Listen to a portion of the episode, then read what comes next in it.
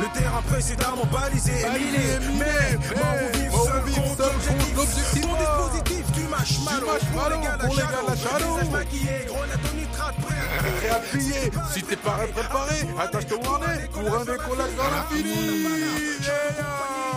Ce sont les boss. C'est bizarre. Comme c'est bizarre. Yeah, yo. Encore présent dans la partie, toujours très très high, oui. Yeah, yo. ouais, ce sont des réminiscences et des, et des vieux trucs de rappeurs à l'ancienne. Tu sais, on était jeunes. Hein. Ah, bah, Ah, c'était le mouvement rap, le mouvement hip-hop, ça nous a porté, tu peux pas imaginer. euh, vous l'avez- bien porté aussi. hein. Ah, oui, oui, on- en fait, tu sais, on, on a, on a eu la chance de tomber sur une culture qui était très, très euh, salvatrice, formatrice, euh, impératrice. euh, non, c'était vraiment quelque chose de, de- de fabuleux. Mais, mais vous avez carrément créé une industrie, tu sais ça? Oui, on a, eu, on a eu la chance, en fait, d'être au bon, au bon endroit, au bon moment. Alors, alors euh, bon, je vais éviter d'em- d'em- d'employer le mot chance, parce qu'en fait, c'était pas vraiment une chance, c'était un travail. Ah ouais. C'est-à-dire qu'en fait, certains, certains, le perso- certaines personnes l'ont pris vraiment comme un travail, et d'autres personnes le faisaient comme ça au petit bonheur, la chance, justement. Et, et- et, euh, et en fait, c'est marrant parce que euh, euh, moi, j'ai connu Solar à l'époque. Et c'est grâce à lui que j'ai pu moi-même me, me mettre euh, au son, euh, fa- faire de la, faire de la musique. Mais je, je sentais une vraie application dans ce qu'il faisait.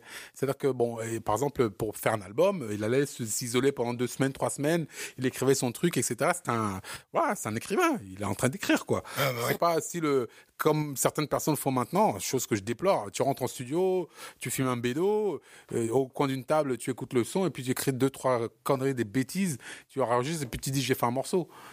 Tu vois, nous on avait quand même une, une, une, une, une volonté de, bah, de faire quelque chose pour la postérité, malgré tout. Hein. Mais même si on est des jeunes artistes, tu essaies de quand même, parce qu'en fait, on avait une en face de nous euh, la pop musique.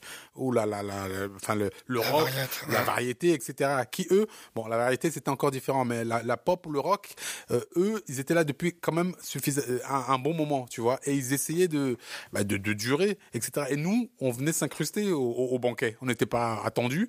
On a on a vu la lumière bah on est rentré on s'est mis à la table et on s'est dit ah c'est bon ce que vous bouffez là. On pourrait aussi bouffer avec vous. Et ils nous regardaient d'un œil- d'un œil bizarre. Donc on s'est dit Hmm, alors si on veut vraiment rester ici au banquet il va falloir qu'on mette les bouchées doubles pour qu'on leur prouve que notre musique, c'est une vraie musique. Ah ouais. Tu vois, et donc on avait ce challenge-là. Donc forcément, quand on avait cette adversité, on s'est dit, Hmm, il faut travailler deux fois plus Ouais. pour faire les choses, comme dans la vie. Alors, alors, alors que les jeunes de maintenant, ah bah écoute, le, le- le rap est partout. C'est devenu la nouvelle pop. Donc, quand tu vois que en face ils font de la merde, tu dis mais pourquoi je ferais pas, je ferais pas de la merde? Pourquoi, pourquoi élever le niveau? C'est la, génération SMS, quoi. Tout va Ah vite. oui. euh, euh, Génération tête penchée, toujours, ouais. sur, toujours sur le portable, Ouais, à raconter toujours- des conneries. toujours, sur, toujours sur le portable. Mais euh, ce que tu racontes, c'est euh, une question de passion. C'est-à-dire que à un moment donné, euh, moi, j'étais de l'autre côté, c'est-à-dire que j'allais au concert, je participais, mes potes, j'avais des potes qui dansaient, des potes qui chantaient. Moi, je dansais pas, je chantais pas. À un moment donné, donc, je me suis mis à négocier, j'étais le manager. Et voilà, quoi. Et euh, on s'est tous inventé euh, euh, des compétences. Je trouve qu'on s'est autorisé à faire des choses qui ont été des grosses expériences, quoi, qui, ont été des, superbes moments.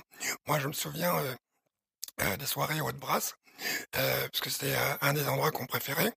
Et euh, à un moment donné, il y avait les Graves Digas qui étaient venus, et je sais plus pourquoi, ils sont arrêtés de chanter, ils devaient être défoncés. Et ils ont dit, mais attends, de toute façon, pourquoi on chante pour vous, mais en France, vous êtes naze et tout. Et je me souviens, cette bande de, de, rappeurs français qui sont montés sur scène, et qui ont kické ça, qui ont défoncé. Et il y avait la passion, tu vois, il y avait vraiment la joie. Et quand je te dis que vous avez créé une industrie, aujourd'hui, il y a plein de gens qui vivent de ce qui a été créé sans savoir de, de comment ça a, été, ça a commencé. Ça a commencé dans la cave, ça a commencé euh, dans dans les chambres. Moi, j'avais euh, un de mes potes, on allait euh, à Riquet, chez lui, on était euh, entassés à plusieurs dans la chambre. On disait bonjour à la mère et tout, parce qu'il venait d'acheter du matériel.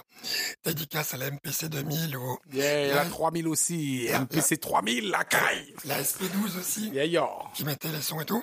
Et euh, quand on voyait comment ils créaient, ça nous donnait envie, quoi. Donc, euh, franchement, euh, c'est... Mais tout à fait, tout à fait. Et, c'est très important, euh, d'une part, d'avoir la passion. C'est aussi pour ça que, euh, en fait, ce podcast, et vous vous faites quoi? Il est, il est très spécial parce que enfin, on va vous dire ce qu'on fait. Même si on l'a dit par bribes, oh, mais tiens, lui il fait quoi? Vous, on vous, êtes là à, à, nous à nous pointer l'entrepreneuriat, à, dire oui, bah, vous devriez vous devriez faire ça, vous devriez faire ça. Est-ce que ce ne sont pas des, des, des conseils de, de mecs qui n'auraient jamais rien fait? Parce qu'effectivement, tu sais, parfois il y a des il y a certains podcasts que j'écoute, un mec de 20 ans va commencer à te donner toutes les, les pichenettes, les trucs, les bouquins qu'il a lus, ressucés, et qui va, il va te dire oui, mais non, la meilleure manière de faire, c'est ci, c'est ça. Je ne dis pas que l'expérience, c'est tout, mais c'est déjà un bon, bon, bon, bon bout de, de trucs, quoi. Et, honnêtement, euh, bah voilà, on va vous, simplement vous dire euh, ce, ce qu'on fait pour vous montrer que nous aussi, nous sommes, euh, comme on vous le dit souvent, sur le chemin de l'entrepreneuriat, on est sur le chemin de la, de la faisabilité. On, se, on, on, on, essaie de, de, creuser notre sillon, de faire les choses et d'amener euh, une plus-value, une valeur ajoutée à tout ce qu'on fait, euh, à nos, à nos environnements. Et puis voilà quoi. Le podcast s'appelle Boss, Basané, Bizarre. Et on est là pour vous. Boss, Basané, Bizarre. Alors, euh, boss. Pourquoi? Parce qu'on est les boss de notre propre vie et de bah on essaie de, faire les choses basané pourquoi? Parce que on pense que euh, nous sommes tous issus du même endroit. Nous sommes tous des basanés malgré euh, euh, toutes les les, les, séparations qu'on veut mettre en place les blancs et les noirs et les verts et les jaunes on s'en bat les couilles. On est tous des basanés et puis on essaie de faire les choses et d'avancer tous dans, dans, la même direction. Et bizarre pourquoi? Parce que nous nous sommes bizarres bizarre, On peut dire oh, couille, on peut dire truc, on s'en fout, on est là et puis euh, voilà, on a, on a juste envie de vous parler comme comme si on parlait à des potes. Tu vois, moi moi j'imagine euh, que je suis à la cité je parle à des potes, je leur dis écoutez, voilà mon expérience, voilà ce que j'ai fait, euh, voilà où je suis allé, euh, j'ai réussi à faire ça, j'ai fait ça, ça j'ai foiré, euh, là c'était pas bon, là ça puait, là c'était naze, etc. Voilà, on se raconte nos vies et puis on essaie simplement de faire en sorte que bah, ces vies euh, servent à d'autres. Parce que euh, il faut quand même, on arrive aussi au, à des âges où il faut commencer à transmettre quand même quelque, quelque chose. C'est euh, important. Je, je, je, vous incite à lire euh, Le prophète de Gibran Khalil. Et c'est exactement ce qu'il a fait. En fait, il n'avait pas de podcast à l'époque, mais euh, c'est voilà, c'est l'histoire d'une personne qui s'est arrêtée et qui était en transit à un port et qui attendait son bateau pour aller vers un autre endroit. Et tout simplement, ben, comme il avait, euh, c'était un grand voyageur et qu'il avait vu pas mal de choses, vécu pas mal de choses, ben, tout simplement, les gens ont commencé à lui poser des questions. Et il a tout simplement partagé. Et euh, ce qu'il a partagé, ben, c'est son expérience. Et chaque expérience est respectable. Euh, vous-même qui écoutez, vous avez plein d'expériences que vous pouvez distiller à votre entourage. Et nous, euh, c'est ça. Et euh, moi, je, en tout cas, euh, je pense que déjà, notre identité à travers l'intitulé Boss Bazané Bizarre, effectivement, ça résume déjà qui on est. Euh, parce que notre mentalité Notre mentalité, je dirais que elle est très hip-hop. Ça, ah, complètement. Dédicace. Ah ouais, non, non, ici, ici on n'écoute pas de rock. Voilà, dédicace à tous nos potes. Enfin, quoi, quoi, quoi, enfin, non, c'est très sectaire ce que j'ai dit. Hein. Comment ça on n'écoute pas de rock Moi, il m'a. Euh, non, non, non, non, non, ça va, non, ça va. Non, moi, moi il m'arrive que, tu vois, tu vois, Still loving you. Ouais. Euh, c'est Scorpion, tu vois. Donc, non, j'écoute du rock, hein. J'ai ouais. kiffé. Et puis, bon, je dois avouer qu'il y, a même des chansons. Alors, non, ça, mais, ça, que c'est du rock ou, ou, pas du rock, mais par exemple, tu vois, euh, Michel Berger, moi, j'adore, hein. Bon, ah, attends, attends, rock un peu. Là, là, je soupçonne que Still Loving You, euh, c'était euh, pendant, parce que c'était comme un slow. Euh... Ah ouais, j'ai pécho, j'ai voilà. pécho les meufs sur ce slow, mon pote. Voilà, voilà, tomber. non, non, non, mais en tout cas, euh, euh, quand on dit que sur l'intitulé, on se considère hip-hop, hip-hop pourquoi? Parce que tout simplement, moi un jour j'avais vu un, un épisode de, de, de, de, de c'est le Marvel là euh, qui est, qui est de, du Bronx, euh, euh, le super-héros Marvel là. Euh, tu parles, tu parles de Spider-Man Gonzalez, le Spider-Man noir? Non, ouais, Spider-Man noir. Non, c'est vrai, il y a un Spider-man noir maintenant. Arrête. Mais, ouais. je, t'assure. Alors, alors, ils ont dit qu'il vient d'une, autre dimension. Ah. Et il s'appelle Gonzalez. Non, mais c'est lui, c'est lui qui est super balèze, le Renoir, qui est. Euh... Luke Cage? Luke Cage, voilà, voilà. Ok. ouais, pardon, Luke Cage, franchement, je kiffe. Euh, Black Spotation et tout ça. Euh, en fait, dans un, un des épisodes de Luke Cage, euh, on voyait un des entrepreneurs qui a fait une grosse fiesta Et dans la fiesta, qu'est-ce qu'il a mis? Il a pas mis, euh, parce qu'il est entrepreneur et qu'il avait réussi et tout, il a pas mis de musique classique, il a, mis du hip-hop. Et voilà. Et moi, je considère que on est, hip-hop dans notre façon de faire. C'est-à-dire que tout simplement, on peut être entrepreneur et tout simplement ne pas être obligé de d'être dans la norme. Donc dédicace à tous nos potes et poetesses euh, qui sont euh, euh, dans la politique et qui sont hip-hop, qui sont entrepreneurs et qui restent hip-hop, qui sont boulangers qui restent hip-hop, qui sont musiciens et qui restent hip-hop. C'est ça. voilà quoi. Être hip-hop, c'est un état d'esprit et c'est une forme de liberté. Et donc voilà, moi, c'est dans ce moment-là où je, je, je m'éclate. Après, ce qui est amusant, c'est que euh, dans mes activités, j'ai toujours voulu être hip-hop. Ça veut dire que tout ce que j'ai pu faire, c'est la chose qui m'a le plus attiré, c'était la disruption et d'apporter quelque chose de différent. Pourquoi? Parce que tout simplement, je pense que ça correspond un peu à nos histoires personnelles. Et dans l'histoire personnelle, à un moment donné, comme tout le monde, tu veux ressembler à tout le monde. Mais comme euh, euh un grand noir, t'as la voix cassée, ben, euh, les gens ils te rappellent que t'es pas pareil. Donc à un moment donné, tu dis fuck et tu te dis bah tout simplement, je vais faire ma propre sauce, mon propre délire, et donc je vais être hip-hop. Et c'est vrai que dans la partie hip-hop, bah en fait tu peux être tel que tu es. Euh, là aussi dédicace à tous ceux qui sont euh, hard rock, tous ceux qui sont euh, rock metal, tous ceux qui sont en dehors de la norme. dédicace aux petits frères et tout qui se griment et qui fait un style de, de rock totalement décalé, parce que en fait c'est une forme de liberté et c'est une forme aussi de message pour dire bah voilà nous on expérimente autre chose et on apporte autre chose. Et donc en fait c'est quelque chose qui se sent, qui se ressent totalement dans mes activités et euh, ça m'empêche pas d'avancer, euh, euh, bien au contraire. Mais tout à fait. Et en plus, euh, être hip-hop, enfin, comme on dit être hip-hop, c'est quoi? Le hip-hop, c'est aussi, c'est ce qui nous a formés. C'est ce qui nous a permis, effectivement, comme tu l'as dit, d'être ce que nous sommes. Mais le hip-hop, c'est quoi? C'est l'entrepreneuriat de manière pure et dure. C'est, ok, moi, je, je, suis en train de rapper, je veux me faire connaître, je fais mes cassettes, j'enregistre mes cassettes, je duplique mes cassettes et je vais vendre mes cassettes. J'ouvre le coffre de ma voiture et je vends mes cassettes à la sortie d'un concert de Public Enemy de, de PMD pour que les gens sachent ce que je fais. Tu vois ce que je veux dire? Et il faut que je prenne un, je prenne un bénéfice de, de mes trucs. Moi, c'était ce que je faisais quand j'étais euh, plus jeune? Non. Le hip-hop m'a tellement euh, euh, pris qu'à un moment, je me suis dit, ok, d'accord, maintenant, je, je, kiffe la musique, il faut que j'achète une chaîne. Donc, je voulais avoir une chaîne pour avoir ma musique. Donc, qu'est-ce que je fais? Ok, d'accord, je réfléchis. Hum, hum, hum, ok, j'achète une tondeuse. Et puis, tous les samedis, chez moi, il y avait une queue et les gens, ils venaient et puis je leur coupais les cheveux. Donc j'ai commencé à couper les cheveux à toute la cité, etc. J'ai coupé les cheveux à tout, aux cités environnantes. Le samedi, c'était chez Albert, on coupait les veuches. Ah ouais. Ah ouais donc je coupais les, cheveux aux gars et clac, j'ai pu économiser, j'ai acheté ma chaîne EFI. Tu vois? Donc en fait, l'esprit d'entreprise est venu de, de très très loin. Et là déjà, on se disait, il faut qu'on se débrouille. Quoi qu'il arrive, effectivement, je suis pas, je suis à la cité je suis pas sur Paname, je suis pas, j'ai pas un job d'étudiant ou un job qui va me permettre de d'aller faire, euh, je sais pas quoi, euh, aller travailler CCEA en tant que vendeur, quoi, chose qui est très bien aussi. Je me suis dit, ok, j'ai l'opportunité de rester chez moi. Je sais que dans la cité il y a pas de coiffeur. Ok, clac, je crée le, a un besoin, je crée le marché. Une tondeuse, clac. Je te dis franchement, les 20 premières têtes, je les ai défoncées. Ah, les, les, les, dégradés de bâtards et des trucs vraiment tout nazes. Mais ils sont restés potes Oui, bien sûr. C'était des clients. Donc, je, les, honnêtement, je les ai pas, pas fait payer. Ah bah oui. C'était pour me faire la main. Non mais, non mais ça, ça rejoint ce qu'on avait dit, ça veut dire méthode sprint quoi. Exactement. Tu t'es dit bon, j'achète la tondeuse, j'y vais. Tout à fait. Et je les ai pas fait payer, donc ça m'a permis de faire des trucs, etc. Et puis après, bon, 21e a payé, le 22e a payé. Et puis après, je me suis, je commencé à m'améliorer. Et honnêtement, à la fin, il y avait quoi, trois clients, cinq clients, dix clients. À la fin, j'avais 40 clients par samedi. Tu vois, donc je faisais des raids, des trucs, des trucs. On me disait, ouais, fais-moi un Jordan ici, fais-moi ceci, cela. Ça devenait de plus en plus compliqué. J'avais un mal au rein, un mal à la main, mais c'est pas grave. L'argent rentrait et j'étais bien content.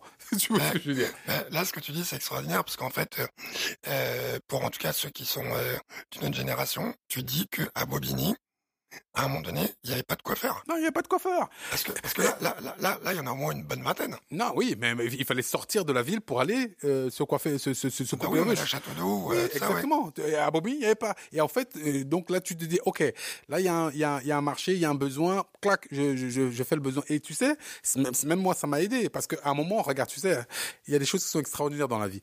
Euh, bon, moi, je coupe les cheveux, les cheveux je rencontre Claude, etc. Donc, on, on se dit d'amitié. Bon, moi, je continue à couper les cheveux dans ma cité pour faire me faire des thunes, etc. Puis, à un moment, Claude, euh, euh, il m'appelle, il dit ouais, écoute, euh, franchement, là, je suis en train de tourner un peu clé, etc. Est-ce que tu veux pas venir me couper les cheveux Je dis, il oh, y a pas de problème. Moi, je reviens avec ma tondeuse, clac, j'arrive. Il est en train de tourner le peu clé à la porte de la chapelle. c'était quoi le C'était Nouveau Western. Donc je fais une coup. Donc si vous regardez le clip, c'est moi qui fais la coup. Ah, tu vois, scoop. Ah, bah Donc je viens, clac, je coupe, je coupe les vœux. Je suis bon, Bambi était là, je, je, bon, je, coupe euh, les cheveux et tout. Et puis il me dit, euh, écoute, je suis en train de tourner le clip, vas-y, euh, mets-toi, habille-toi, viens. Et puis on, tu, tu passes dans le clip. Je dis ok tu vois? Et ça faisait ma deuxième apparition après, euh, après Obsolète. Tu vois, nouveau Western, Black, on voit ma tête dans le clip. tu vois ce que je veux dire? Ah, bah, Donc, je veux dire, même mon, mon, côté entrepreneurial, entrepreneurial a fait que, bon, voilà, je me retrouve dans le clip de Larceau, on est là, on fait les trucs et puis on fait les fous. Tu vois ce que je veux dire? Alors là, là, ça rejoint ce que ce qu'on disait sur le podcast, euh, euh, les petites décisions, grandes conséquences. Exactement. Ça veut dire que tu as, commencé par couper les cheveux et tu t'es retrouvé sur un clip et après, tu t'es retrouvé euh, artiste. oui, tout à fait. donc, donc, en fait, moi, moi, j'ai, en fait, j'avais ma, ma je, je, coupais les cheveux. Donc, on veut que je coupe les cheveux, je coupe les cheveux aux potes, etc. Mais je suis artiste aussi à côté. Donc, je cumule les, les, les, les potes. Il n'y a pas de saut métier. Donc, je sais que je gagne ma thune de toute façon. J'ai pas, j'ai pas de honte à avoir. Euh, si je dois acheter une, une, une baguette, bah, j'achète ma baguette. J'ai pas besoin d'aller demander à mes parents euh, de faire les choses, etc. Donc, en fait, tu vois, c'est, c'est, c'est ce côté. Pourquoi je sais que le hip-hop est très formateur, c'est vraiment la débrouille au degré suprême. J'ai la chance, grâce au hip-hop, il y a, y a quatre corps de métiers principaux. Le DJing, le rap, la danse, le graphe. Si j'excelle dans un de ces domaines, je peux vendre quelque chose. Les graffiti man, tu sais quoi? Ils allaient vendre euh, des, euh, aux, commerçants le fait de pouvoir faire leur façade. Tu vois, ils, ah refaisaient des, des, boutiques. Boum, tu te vends. Le DJ, ok, je vais animer une soirée, on va me payer. Boum, il se vend. Le, le, danseur, bon, écoute, on va faire une chorégraphie, etc. On va essayer de d'aller faire de la quête en dansant pour les gens dans la rue. Clac, tu te vends. Tu vois, le rappeur, il vient rap, il rappe, etc. Là, c'était un peu plus compliqué pour les rappeurs parce qu'il fallait vraiment avoir du succès ou bien signer dans une maison pour avoir un truc. Mais bon, au moins, tu peux faire un petit spectacle, tu as ton petit cachet, clac, tu te vends. Tu vois ce que je veux dire? Donc, on a toujours été euh, éduqués à à, faire plus, à donner plus, à se vendre et à faire les choses, quoi. Et c'est pour ça que je remercierai toujours cette culture euh, qui m'a éduqué, qui m'a, bah, qui m'a nourri, quoi. Ouais. Et ça, c'est très important. Bah, euh, là, ça veut dire que euh, à un moment donné, à Bobigny, il n'y avait pas de coiffeur. non. Et à Bobigny, il n'y avait pas de rap aussi. Ça paraît extraordinaire pour beaucoup de gens. Mais Bobigny, sans coiffeur et sans rap, ça existait. Et ça existait. Alors que maintenant, c'est pratiquement la capitale, euh, une des capitales euh, la Seine-Saint-Denis euh, du rap. En tout cas, c'est c'est un des points névralgiques. Après, la chose qui est, qui est intéressante, moi, je, je, je, je, me retrouve alors sur le côté entrepreneuriat. Moi, j'étais on va dire que j'ai eu toute une partie euh, de mon enfance où j'étais euh, euh, à l'hôpital, à droite à gauche et tout, et j'ai été toujours dans, le rôle de la victime. Ça veut dire que je subissais ma maladie, je subissais d'être à l'hôpital, on me soignait. Euh, c'est les gens eux-mêmes qui euh, étaient ceux qui m'apportaient, qui me sauvaient, qui et donc moi j'étais que euh, une victime. C'est pour ça que je suis assez maintenant cash quand des gens se complaisent un peu trop à se faire aider de partout, parce qu'en fait ça ça empêche de se développer, ça empêche d'avancer soi-même. on aime bien se faire aider parce qu'on a tous besoin de ça. Mais à un moment donné, il faut aussi prendre sa propre chance. Donc, après, j'ai été euh, donc euh, dans l'école, je me suis fait envoyer euh, en, classe technologique. Bon, j'ai pour moi expérimenté d'une certaine manière les premières réalités de d'être basané, basané. Et après, je suis revenu dans le circuit général. Donc bon, quand je suis en parti en troisième et quatrième technologique, j'avais l'impression que c'était un remake euh, de Gangsta Paradise euh, parce que euh, c'était un autre monde très formateur, peut-être pas au niveau de l'école, mais au niveau de la vie assurément. Voilà. Et je me retrouve dans un collège honoré de Balzac. Bon, plus grand lycée de euh, collège de Paris. Y avait juste Paul Valéry qui certaines fois faisait un peu compétition, mais on était quand même les plus grands. Et là, en fait, je me retrouve avec toute une bande de potes et avec une chance énorme d'avoir euh, des grands frères euh, qui étaient beaucoup plus vieux que moi, qui, qui avaient formé une bande dans le sens positif de terme qui s'appelait les Bangalas. Donc, euh, ceux Bangala, pour Bangala Koti Koti. pour, ceux qui connaissent, euh, voilà. Donc avec euh, justement Thierry. Oui, Bangala, ça veut quand même dire bite. Hein. Voilà, voilà. Bah, en tout cas, voilà, c'est exactement ça. Donc, euh, ça les faisait marrer. On avait monté une équipe de foot, donc il y avait, euh, il y avait des gens de toute euh, origine. En tout cas, j'ai appris pas mal de choses par rapport à l'Afrique. C'est là où j'ai fait mon cours de rattrapage accéléré, tout ça. Et avec des Thierry Ido, le grand frère de Jackie Ido, avec et Jackie Ido qui est un réalisateur euh, connu, un acteur connu. Voilà, et Cédric Ido aussi euh, qui est un réalisateur. Tout à euh, fait. voilà, et Jackie Ido acteur. Oui, acteur. Voilà, acteur et Cédric Ido réalisateur. Hmm. Et voilà, et Thierry Ido, qui est le premier justement et qui m'a dit, écoute, avec ton mental, tu as un mental d'entrepreneur et qui m'a vraiment donné cette confiance-là. Et il y avait aussi Sekoun Kaba, donc de Villers-le-Bel. Et d'ailleurs, une petite dédicace parce que euh, j'ai écouté chez moi la première maquette de Arsenic. Il m'a dit ouais, j'ai des potes là de du sixième chaudron et tout. Attends, écoute, euh, voilà et tout. Euh, et il m'a fait écouter un truc de folie et tout. Et là, eux organisaient des soirées. Et donc, comment j'ai commencé l'entrepreneuriat? J'ai commencé tout simplement euh, avec des personnes plus expérimentées à faire des soirées. Et leur concept de soirée qu'après j'ai pratiqué, c'était des soirées euh, qui étaient un peu euh, l'ancêtre de Parce qu'on faisait que des soirées sur prévente.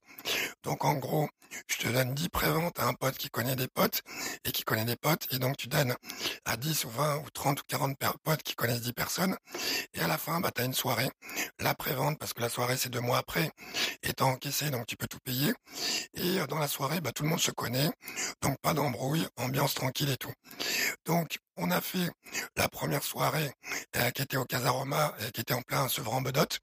Donc là aussi, euh, à l'époque, on disait oui, la banlieue et tout. Mais on a passé une super soirée euh, avec des bons souvenirs et tout. Et voilà quoi. Et j'ai commencé comme ça à prendre goût dans ce côté de créer avec les feedbacks, les gens, tout ça. Et surtout, c'est vrai que l'argent qui rentre... Ah, ça fait plaisir. Ah, oui, ça fait plaisir. C'est essentiel même. L'argent qui rentre, c'est essentiel. Après, euh, je suis parti euh, euh, en Côte d'Ivoire parce que bon, les études, le BTS, ça n'a pas fonctionné comme je voulais. Et je, voulais, j'avais une vraie envie, un, totalement comme toi là, d'Afrique. Et je m'étais dit tiens, je vais aller, en, je, veux, je veux aller en Afrique parce que j'ai eu l'occasion d'être formé sur différents logiciels Air France. Et donc j'étais parti faire un stage au Tchad qui m'a permis de me réapproprier mes origines. Et après, par rapport à ça, bah, on m'a proposé de former aussi des gens en Côte d'Ivoire sur le, logiciel de client fidélisé d'Air France. Et donc là, je me suis retrouvé en Côte d'Ivoire où je me suis vraiment plu. Et je me suis dit, bon, j'ai envie d'habiter en Afrique, mais entre le Tchad et la Côte d'Ivoire, je pense que la Côte d'Ivoire, il y a moins de chances qu'il y ait un coup d'État. Euh, donc, euh, parce qu'à l'époque, le Tchad, c'est quand même euh, compliqué, hein, malheureusement. Et donc, je suis allé en Côte d'Ivoire. Mais c'est en Côte d'Ivoire où il y a le coup d'État. C'était gay, je crois, c'est ça? Exactement. Ouais, c'est ça. C'était en 2000. Voilà. Et euh, du coup, après, bah, je suis rentré. Euh, j'ai fait pas mal euh, de missions d'intérim parce que je voulais toujours euh, avoir cette liberté et jusqu'au jour où bah en fait je me suis lancé en montant ma première société qui s'appelait Reality Entertainment et qui a été la structure qui a fait le, le, le, premier DVD qui était les préludes de, de toute la jeunesse Facebook, de pas Facebook, de YouTube, pardon.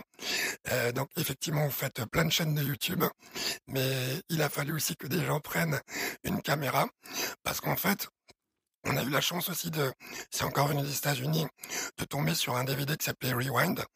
Et euh, en fait, quand j'étais revenu de Côte d'Ivoire, j'avais toujours mes potes qui disaient ouais, euh, je suis pas programmé à Skyrock, un truc, machin et tout. Et euh, en fait, quand on a regardé Rewind, qui était une forme de vidéo street vidéo avec 50 Cent, DJ Wookid qui allait dans le quartier, tout ça et tout, on s'est dit mais c'est vrai c'est quoi notre force? Notre force, c'est tout simplement d'aller à des endroits où la presse mainstream ne va pas. Donc, effectivement, à des endroits où nous, on peut pas aller, mais à des endroits où ils peuvent pas aller. D'ailleurs, vous vous souvenez de la scène La haine? Euh, avec les journalistes qui rentrent dans le quartier. Voilà. Et donc, on a pris une caméra, on a acheté, on a claqué des thunes. Là, encore une fois, merci à la famille parce que euh, c'est pas tout seul. Et euh, on a eu toute cette communauté de rappeurs, d'artistes, tout ça, qui ont compris le délire. Et c'est comme ça que, ouais, on, prend goût, quoi. Tu vois, c'est un truc de malade, quoi très très très important le background, très très important parce que justement ça donne plein d'informations sur ce qu'on devient par la suite. Moi effectivement euh, euh après euh, mes, mes, aventures de coiffeur, j'ai eu la chance bon de, de monter une bah, un label qui n'a pas trop trop fonctionné parce qu'effectivement c'était mal géré, on a on savait pas comment faire. Euh, mais on a quand même réussi à produire Soldat Fada. D'ailleurs c'est le morceau que vous écoutez dans ce podcast euh, euh Soldat Fada, euh, l'album qui est fantastique que je réécoute encore 25 ans plus tard et qui moi me me cloue le bec. et ensuite bon l'entreprise fait que j'ai créé plus tard une marque de vêtements de golf. On a ça duré un certain temps, une expérience fabuleuse aussi dans un monde complètement différent, dans un milieu complètement différent, etc ce qui m'a mené euh, petit à petit à ce que je fais actuellement. Voilà, donc euh, bah, comme il reste, euh, on, a, on est le roi de la digression, hein, vraiment. Donc on vous a raconté toute notre vie, alors que le titre de podcast c'est « Et vous, vous faites quoi? Bah, il, reste, il reste quoi? 10 minutes, et puis bon, maintenant on va essayer de vous raconter... et nous on fait quoi? bah, Ce qu'on fait. Bah, Pour dire ce qu'on fait, il faut qu'on redise d'où on vient. Ok, tu fais quoi Adoum? Donc, moi ce que je fais, c'est... je suis prestataire technique dans le secteur de l'audiovisuel, c'est-à-dire que donc, euh, pérégrination, donc euh, première expérience audiovisuelle, euh, Reality Entertainment. Après, euh, je me suis retrouvé associé dans la société de l'autre côté du périph'. Euh, et euh, j'ai pu... Euh, ah, l'autre côté du périph' qui a produit le film L'Ascension. Exactement. Attention, un, film d'importance en France qui a montré que on pouvait produire un film bah, différemment et qui a fait combien d'entrées? Qui a fait un million deux cent mille entrées. Ah, c'est pas mal. et qui est un, un, très beau film hommage à la Seine-Saint-Denis et qui, dans cette histoire de l'Ascension, c'est aussi l'histoire de cette production, de comment elle s'est montée. Et il a fallu effectivement pas mal de combats de la productrice pour euh, en arriver là. Maintenant, voilà, je me suis retrouvé dans cette partie euh, de l'audiovisuel. Et en fait, dans mon expérience d'Air France, quand je suis arrivé dans l'audiovisuel, je me suis dit, mais attends, c'est bizarre comment ça fonctionne. Et donc, je me suis dit qu'il y avait certains éléments qui manquaient. Et justement, euh, euh, euh, je, je, cherche à apporter une forme de disruption dans le mode de fonctionnement actuel parce que tout simplement, bah, c'est le seul endroit où on peut exister parce que c'est pour faire comme tout le monde. Ben, en fait, les gens ne nous attendent pas. Donc aujourd'hui, on met en place des solutions euh, qui permettent d'optimiser les tournages.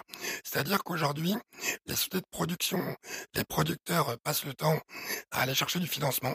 C'est un travail très ardu et c'est un travail d'expertise. Et quand ils ont la chance d'avoir trouvé le financement, ils confient l'argent euh, du film à une personne qu'on appelle un directeur ou une directrice de production et qui produisent le film. Euh, c'est-à-dire qui, qui, qui, qui, qui crée, quoi, qui, qui fabrique. Et en fait, le directeur ou la directrice de production et toute leur équipe, euh, là, ce sont des intermittents, donc ils sont embauchés pour le job. C'est comme pour euh, un chantier, si, on pouvait faire cette analogie. Et donc du coup, eux, quand ils ont le financement, ils doivent fabriquer, ils ont peu de temps. Et donc, il n'y a pas euh, euh, de gens qui prennent le temps de chercher les partenaires qu'il faut, de chercher à négocier des choses, comme on le ferait sur une société classique. Donc, nous, on a créé la société Cinestaff, euh, qui se définit comme une conciergerie de tournage.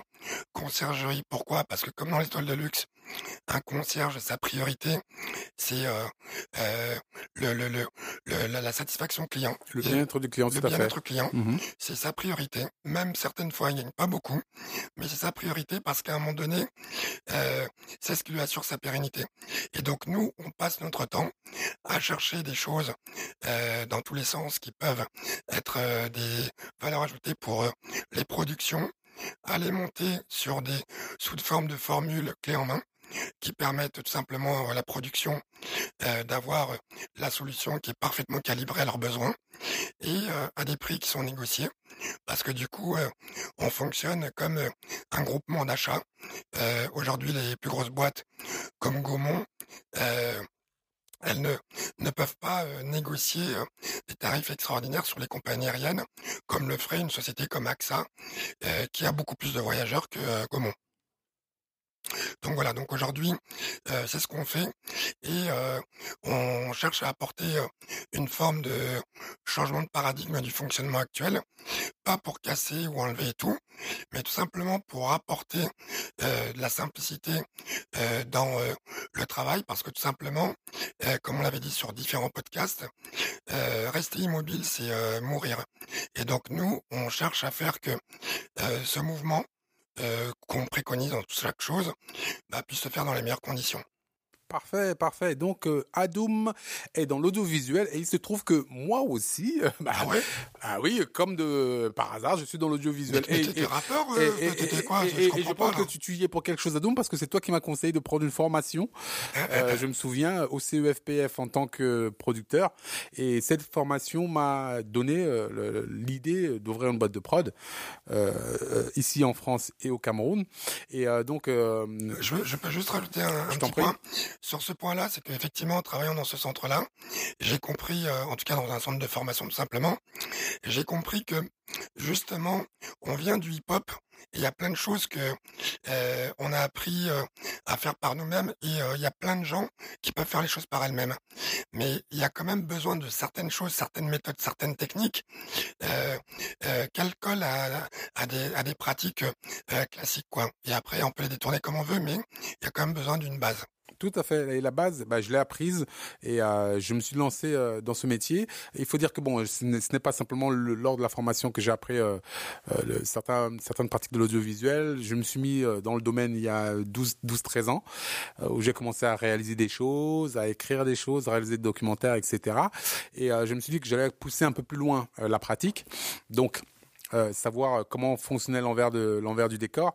Et suite à cette formation, je me suis rendu compte que j'avais un grand, grand besoin de retourner en Afrique, un grand besoin de faire les choses en Afrique. Et je me suis dit, euh, il est absolument nécessaire, euh, même pour mes futures productions personnelles, euh, pour tout ce que je faisais, je me suis rendu compte que chaque fois qu'on allait en Afrique, on amenait notre expertise, on faisait des choses là-bas, mais on ne laissait pas les gens euh, monter en compétences. Et je me suis dit, ok, il faut absolument que je puisse trouver quelque chose pour faire monter les gens en compétences là-bas. Donc j'ai créé euh, Skill Squad, qui est euh, une entreprise qui permet euh, justement euh, aux Africains de monter en compétences dans le domaine de l'audiovisuel. C'est ce que je fais tous les jours, leur permettre bah, d'être aux normes internationales parce que je pense qu'on est dans une compétition globale, une guerre de contenu globale. C'est-à-dire que les États-Unis produisent des produits de contenu de qualité, l'Europe produit des contenus de qualité, l'Inde produit des contenus de qualité, la Chine produit des contenus de qualité.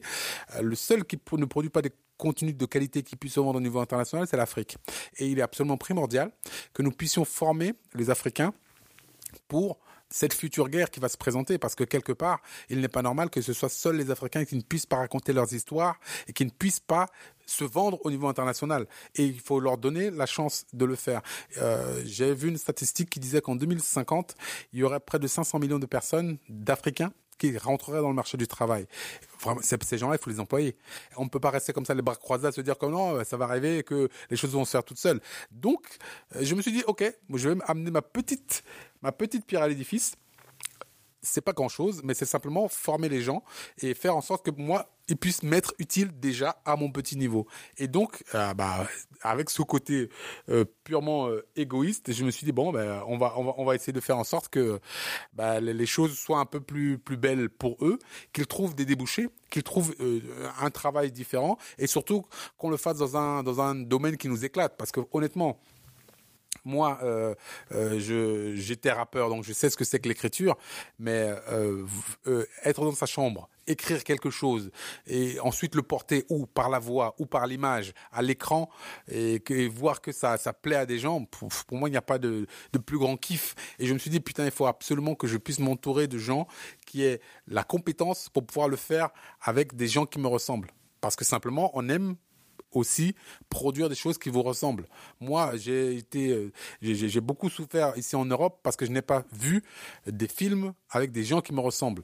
Et je me suis dit, il est absolument impératif et primordial qu'on fasse des films avec des gens qui nous ressemblent. Voilà donc ce que nous faisons, Adoum et moi. et vous, vous faites quoi? Ben voilà, c'est ce qu'on fait. On essaie juste, on est sur le chemin de l'entrepreneuriat, on essaie de faire avancer les choses, on essaie à notre niveau bah, de faire bouger les choses, de, de, de, faire bouger les lignes et de faire en sorte que bah, nous soyons un peu plus nombreux à faire les choses, nous, les basanés, au sens large du terme, et euh, qu'on essaye de, bah, de simplement bah, s'imposer sur un paysage qui ne nous, ne, ne, nous attend pas. Simplement, voilà, on ne nous attendait pas en tant que rappeur, on ne nous attend pas en tant que producteur ou euh, en tant que technicien euh, dans l'audiovisuel. Ben on est là et puis on va essayer de montrer que bah on est là, même si vous ne voulez pas, on est là et puis on, on existe. Moi, moi, moi, ce que je voulais rajouter, c'était je te dois d'être de passer derrière le micro. Euh, parce que moi, dans toute mon histoire, ça a toujours été euh, euh, un complexe par rapport à la voix. Et si vous voulez voir l'évolution, écoutez le premier podcast. C'est quelque chose. Je, je, je, je balisais. Et quand je me suis écouté la première fois, en fait, parce que je parle, mais j'entends pas ma voix.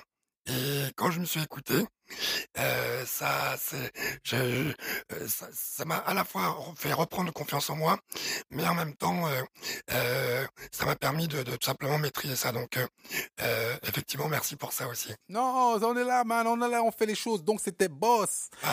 Et bizarre. Donc, vous nous avez demandé ce qu'on fait. Voilà ce qu'on fait. Vous pouvez nous poser des questions si vous le souhaitez. Un contact à, à contact Instagram, Twitter, etc. On est là pour vous. C'était Adoum. Ménélique, Adoum, on est là, on fait ça pour vous. Euh, c'était Boss Bazané Bizarre. Restez branchés. On va essayer de revenir le, plus souvent possible. Mais comme vous le voyez, on travaille. On a des choses à faire. Donc, on est là. si on loupe un samedi, faut pas trop nous en vouloir. Mais on est là, on vous aime, on vous adore. Écoutez-nous. C'est de, de, plus en plus nombreux. Donc, nous, ça nous fait zizir. Je vois plein, plein, plein de nouveaux pays qui s'allument en Afrique et qui, euh, qui, commencent à nous écouter. Donc, ça fait aussi zizir.